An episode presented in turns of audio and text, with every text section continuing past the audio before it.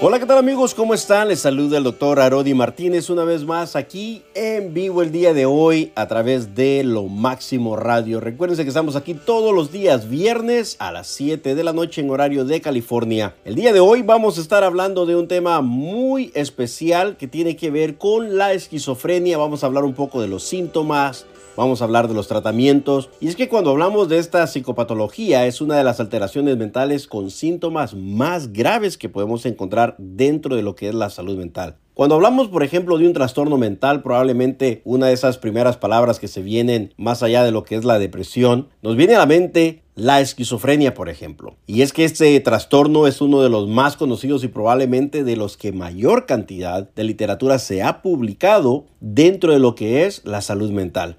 Existiendo ciertas clases de relatos que hacen pensar desde la antigüedad que diferentes personas a quien incluso se les consideraba poseídas por espíritus, eh, se les manifestaban visiones, pensamientos, conductas y expresiones extrañas que coinciden en gran medida con la sintomatología. Y dentro de todo esto, cuando hablamos de la sintomatología propia de este trastorno, a lo largo de este tema que vamos a tocar el día de hoy con mucho respeto, sobre todo para aquellas personas y familiares que están siendo afectados por este trastorno, que tiene que ver, una vez más como lo mencionábamos, con la esquizofrenia. A lo largo entonces de este programa vamos a hablar de qué es la esquizofrenia, cómo afecta a quienes la sufren y del cómo podemos tratarla. Entonces empecemos con lo que es la esquizofrenia como tal. Y la esquizofrenia es uno de los trastornos mentales más conocidos a nivel general y el principal de los trastornos es de tipo psicótico. Estamos ante una alteración de cierta forma que supone y genera una alteración importante en la vida de quien lo padece, requiriendo por supuesto su diagnóstico de una serie de criterios y así, por ejemplo, una vez tenemos nosotros un diagnóstico de este trastorno mental, requiere que durante un mínimo de seis meses se presenten estos síntomas. Durante la mayor parte del tiempo, al menos, dos de los siguientes síntomas van a ser muy notables y cada uno al menos tiene una duración de un mes. Por ejemplo, tenemos lo que son las alucinaciones, los delirios, alteraciones, desorganizaciones del lenguaje, catatonía o síntomas negativos como alogia, aplanamiento afectivo o abulia, por ejemplo. Quizás el síntoma más habitual y prototípico de cierta forma es la presencia de alucinaciones, cuando una persona empieza a decir que está viendo algo, que escucha algo fuera. Hay una gran diferencia cuando nosotros tenemos esa conversación interna de nuestros pensamientos. Sin embargo, en este caso, estamos hablando que esas voces se escuchan afuera, que vemos cosas. Esta parte va a llevarnos generalmente de un carácter auditivo y en forma de voces de una segunda persona. Alguien me dijo, yo escuché que alguien me dijo, yo escuché claramente cuando esta voz me dijo, y esas son las expresiones de una persona que está sufriendo o padeciendo de lo que es la esquizofrenia. Entonces, cuando hablamos de los delirios, de toda esta persecución, que de repente hay un robo, hay una implantación, por ejemplo, o lectura de pensamiento. Es importante tener en cuenta que dichas alucinaciones no son algo inventado por la persona como tal. La persona las está sintiendo realmente como algo externo, no interno, sino externo. Sin embargo, suele tratarse de pensamientos propios que son vividos como procedentes del exterior en otras palabras, se especula que pueden ser debido a la desconexión entre la parte prefrontal y regiones del habla que dificultan la autoconciencia del habla subvocal como la conocemos, o bien de interpretaciones anómalas, de ruidos exteriores. Cuando hablamos entonces de síntomas positivos y negativos, los síntomas de tipo psicótico predominantes en la esquizofrenia han sido agrupados generalmente en dos grandes categorías y hoy vamos a hablar de ellas. La primera tiene que ver con síntomas positivos y negativos, que tienen diferentes características y efectos en el paciente, por supuesto. Veamos entonces los síntomas positivos. Los síntomas positivos sería algo así como hacer referencia a aquellas alteraciones que suponen una exacerbación o alteración de las capacidades y funcionamiento habitual del paciente. Generalmente, la persona va a ir añadiendo algo a dicho funcionamiento. Un ejemplo, Vamos a hablar de un pequeño ejemplo de, de esto que estamos hablando el día de hoy pueden ser o serían las alucinaciones, delirios y comportamientos extraños.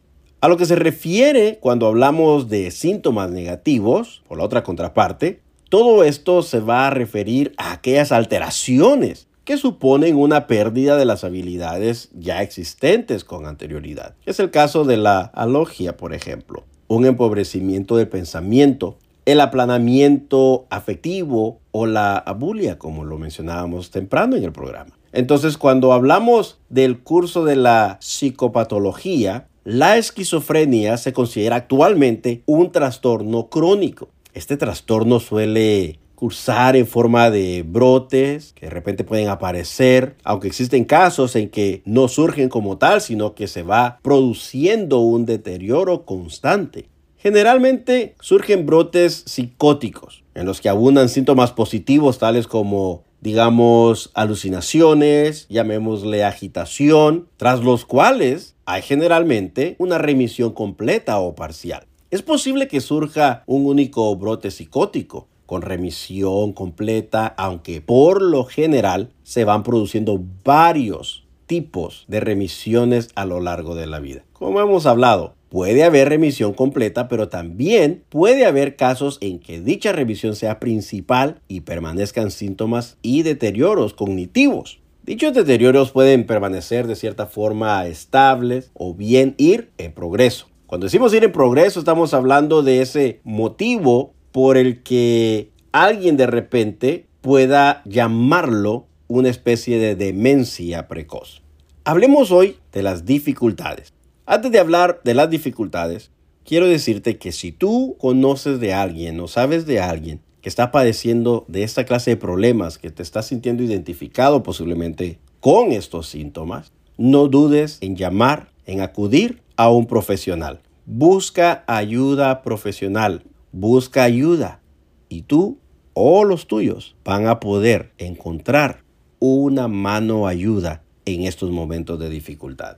Hablemos entonces ahora sí de dificultades. Recuérdate que si tú tienes alguna pregunta, tú nos puedes llamar al 424-288-0865. 424-288-0865. Estamos aquí para servirte y recuérdate que también nos puedes encontrar en todas las plataformas a través de nuestras redes sociales bajo el nombre de Dr. Arodi Martínez. Entonces, ahora sí, hablemos de las dificultades. Cuando hablamos de dificultades, el padecimiento de una esquizofrenia puede tener un gran número de consecuencias y generar severas dificultades. Y es que el conjunto de síntomas anteriormente que estuvimos hablando van a interferir de forma significativa en el funcionamiento habitual del sujeto en el día a día, en ámbitos como las relaciones, relaciones interpersonales, sociales, laborales, académicas, etc.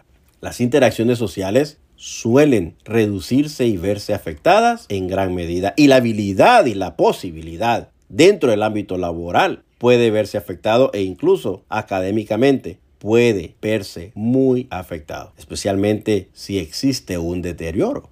Ahora, las personas con esquizofrenia suelen presentar problemas atencionales, y de procesamiento de la información, especialmente en aquellos casos que presentan sintomatologías negativas. Su rendimiento en tareas de atención sostenida o selectiva va a ser casi, por lo general, mucho menor. Además, hay que tener en cuenta que el efecto que tiene el sujeto, la persona, en el propio diagnóstico, la esquizofrenia es un trastorno considerado crónico y que a día de hoy sigue estando muy estigmatizada incluso por las propias personas que la padecen. El diagnóstico es un momento muy duro y traumático para la persona que recibe ese diagnóstico, que recibe esos resultados y es posible que aparezca una sintomatología depresiva o un periodo de duelo, quizás también de negación del diagnóstico y una oposición al tratamiento. Cuando hablamos de una oposición al tratamiento, este aspecto es especialmente importante porque al final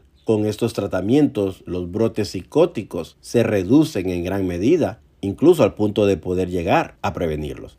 Una gran pregunta que me han hecho de repente es, ¿hay diferentes tipos de esquizofrenia?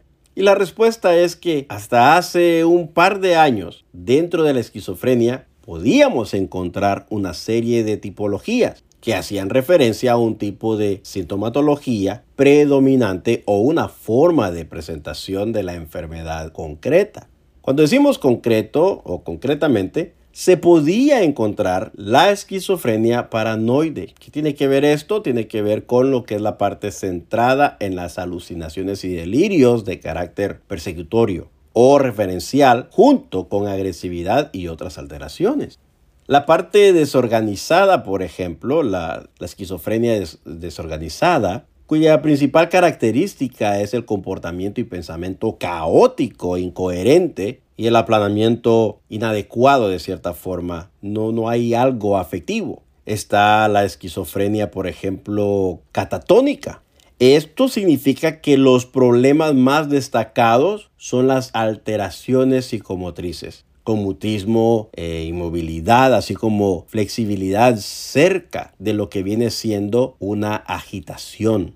Entonces, cuando hablamos de esquizofrenia, también podemos hablar de la esquizofrenia residual, en la que el sujeto se había recuperado de un brote con la excepción de algunos síntomas que permanecían, pero que generalmente son de tipo negativo, o la esquizofrenia simple, que tiene que ver con la prevalencia de síntomas negativos como alogia y aplanamiento afectivo. Sin embargo, en esta última versión que hablamos de uno de los manuales más utilizados a nivel mundial que usamos mucho dentro de la salud mental, el DSM5, se ha dejado de hacer dicha distinción para aglutinar todos los subtipos en una única entidad diagnóstica. Pese a ello, se trata de una decisión que no se ve compartida por muchos profesionales, por supuesto, que critican esta medida. De hecho, algunas personas proponen que más que esquizofrenia, debería hablarse de trastornos del espectro psicótico de manera semejante a lo que ha ocurrido con el autismo. Cuando hablamos entonces de toda esta situación, si hablamos de una hipótesis respecto a sus causas, las cuales hoy vas a conocer, cuáles son esas hipótesis respecto a las causas de la esquizofrenia, las causas de este trastorno, al igual que las de otros muchos trastornos, son aún en día en gran medida desconocidas. No sabemos todavía con exactitud a ciencia cierta del por qué tenemos personas sufriendo de esquizofrenia. Pese a ello, se han ido elaborando a lo largo de la historia diferentes hipótesis sobre qué puede llegar a desencadenar la esquizofrenia. Cuando hablamos de hipótesis biológicas, por ejemplo, a nivel biológico, lo que sí se conoce es que las personas que padecen esquizofrenia presentan alteraciones en los niveles de dopamina, que es uno de los neurotransmisores o, una de las hormonas en vías cerebrales determinadas. Concretamente, aquellos sujetos que presentan alteraciones de tipo positivo como alucinaciones o delirios presentan un exceso o hiperfunción de la síntesis de dopamina en la vía mesolímbica, mientras que los síntomas negativos se han relacionado a un déficit de esta hormona en la vía dopaminérgica mesocortical. Sin embargo, el porqué de este fenómeno aún es desconocido.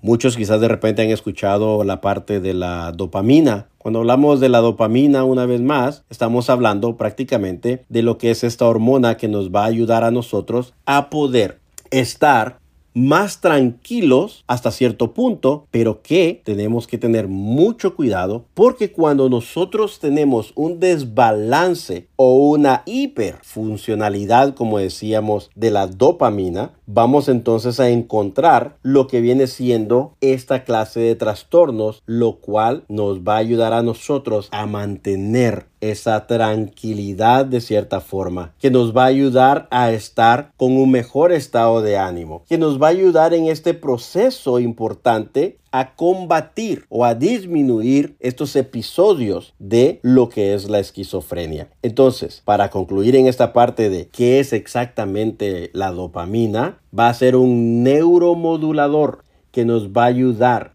a controlar roles importantes en las células de forma orgánica. Este es un químico orgánico que está en nuestro cerebro. Y como repito, esto es algo que nos va a ayudar a nosotros a regular nuestro cerebro, ayudarlo a que pueda disminuir toda esta hiperactividad cerebral. Entonces se va a considerar que la dopamina es nada más y nada menos que la causante de sensaciones placenteras, esa relación que existe entre la sensación de estar muy relajado y muy quitado de la pena, como se dice por ahí. Entonces, cerebralmente hablando, se ha observado que existe de cierta forma una clase de flujos de sangre a las áreas frontales del cerebro.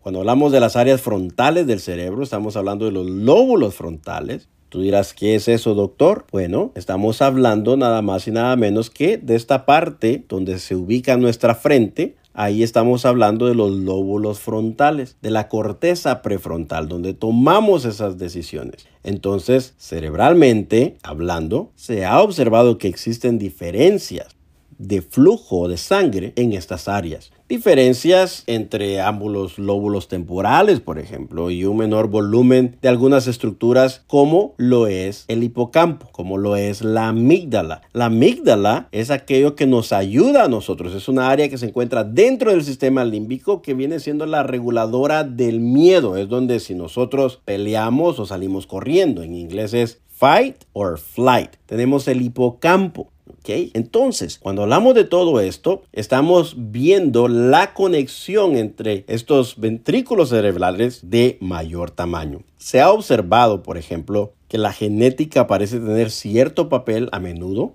buscando esa implicación de diferentes genes sobre la aparición del trastorno de la esquizofrenia en este caso. Ahora, ¿qué nos dicen las investigaciones? Las investigaciones realizadas han demostrado que sí parece haber una predisposición genética vinculada a una mayor vulnerabilidad de padecerla. Si bien el trastorno no tiene por qué desencadenarse, van a ser el conjunto de circunstancias vitales que rodeen a, la persona, al paciente, las que determinen si dicha predisposición despierta o no el trastorno. Al día de hoy, déjame decirte algo. Una de las hipótesis más barajadas o barajeadas, como dicen alguien por ahí, es que estamos ante un problema en la migración neural a lo largo del desarrollo que genera estas alteraciones, que por cierto terminan estabilizándose y que solo llegarían a generar manifestaciones ante la presencia de estos estresores o cambios hormonales como la producción, digamos, a lo largo de, nuestra vida, por ese paso de la adultez. Otra hipótesis que se menciona es la que está vinculada con la existencia de infecciones víricas durante el embarazo. En base a que muchos sujetos con este trastorno suelen nacer en invierno y que diferentes afecciones como la gripe podrían llegar a causar alteraciones a nivel cerebral. Ahora, hablemos de las hipótesis, hipótesis psicológicas. Además de las hipótesis biológicas, existen otras de un carácter mucho más psicológico que se deben de tener en cuenta definitivamente. Y si bien no se trata de hipótesis o de una hipótesis que sean eh, necesariamente excluyentes entre sí, el más conocido y predominante modelo se emplea en la explicación psicológica de la esquizofrenia. Y esto es el modelo de diátesis o vulnerabilidad, que también lo podemos considerar como estrés o el cortisol clínicamente hablando. Esta hipótesis entonces va a establecer la existencia de una vulnerabilidad estable y permanente, en parte biológica y en parte adquirida, esto va a tener esa tendencia de padecimiento y este trastorno y de cierta manera va a presentar eh, problemas, procesamientos de información o problemas de competencia, de competencia social o de manejo del estrés. Estos pacientes van a hacerle frente en el día a día a diferentes tipos de estresores, como eventos vitales u otras circunstancias más permanentes, como por ejemplo un ambiente familiar muy crítico, una excesiva emoción expresada a la que deberían de adaptarse, como violencia doméstica de repente. Pero dependiendo de las circunstancias, pueden suceder que fracasen en dicha adaptación y no puedan ajustarse. Y esto termine por generar el desencadenamiento de lo que es el trastorno. Algunas teorías más antiguas de carácter psicodinámico, por ejemplo, y especialmente vinculadas a la esquizofrenia de tipo paranoide, consideran que las causas del trastorno pueden, de cierta forma, encontrarse en la presencia de conflictos psíquicos profundos de lo que es el sujeto como tal. Se defiende mediante proyecciones o situar una o algunas de las características propias de una persona o esa negación del conflicto Hablemos de un eh, problema en el hogar donde hay mucha violencia, donde hay demasiados gritos y la persona de cierta manera está negando todo lo que está pasando para no verse afectado, para tratar de reducir ese alto nivel de estrés, que en ocasiones terminan por generar la disociación de la mente con la realidad. Hablemos de repente de una violación, hablemos de repente de un abuso tanto físico, psicológico, emocional, donde la persona va a terminar en una psicosis. Sin embargo, estas explicaciones no tienen hasta cierto punto un valor científico. Para ir terminando, hablemos ahora del tratamiento de la esquizofrenia. La esquizofrenia es un trastorno, recordemos, de carácter crónico que no tiene cura reconocida como tal. Por el momento no hay una cura. Si bien puede tratarse los síntomas de tal manera que quienes lo padecen pueden tener una vida normal y permanecer estables, previniéndose la aparición de brotes, como hablábamos al principio. Y para ello, entonces, vamos a hablar del el tratamiento que ha de ser continuado a lo largo del ciclo vital del sujeto con el fin de prevenir la aparición de nuevos brotes. En general se emplean ciertos fármacos conocidos como antipsicóticos que actúan tratando el exceso de dopamina que mencionábamos hace un momento en la vía mesolímbica o en el caso de los clasificados como atípicos, mejorando también la sintomatología negativa en aumentar los niveles de dicha hormona en la vía mesocortical. Cuando hablamos también de este proceso, también se trabaja desde el ámbito psicológico, por supuesto, con terapias como la de focalización para trabajar sobre las alucinaciones auditivas o la reestructuración cognitiva para cambiar cogniciones y creencias. Ah, cuando hablamos de creencias, estamos hablando de creencias delirantes o sobre el propio trastorno. También el entrenamiento en habilidades sociales y en ocasiones el asesoramiento y la reinserción laboral pueden ser de gran ayuda para combatir las dificultades generadas por este trastorno. Y por último, la psicoeducación del sujeto. Y tenemos que hablar también de la psicoeducación del entorno. Estas dos van a ser fundamentales. Así de que amigos, con esto entonces llegamos a la conclusión de este programa del día de hoy en el cual hemos hablado de la esquizofrenia Hablamos de qué es la esquizofrenia como tal, hablamos de los síntomas y hablamos también en parte del tratamiento, del cómo podemos nosotros ayudar a alguien que está padeciendo de estos trastornos. Así de que amigos, si tienen alguna no olviden en llamarnos al 424-288-0865. 424-288-0865. Y recuérdense, como siempre se los he dicho a lo largo de todo este tiempo, se los digo hoy una vez más, que tus mejores días están por venir. Continuamos así entonces con más de la programación de Lo Máximo Radio.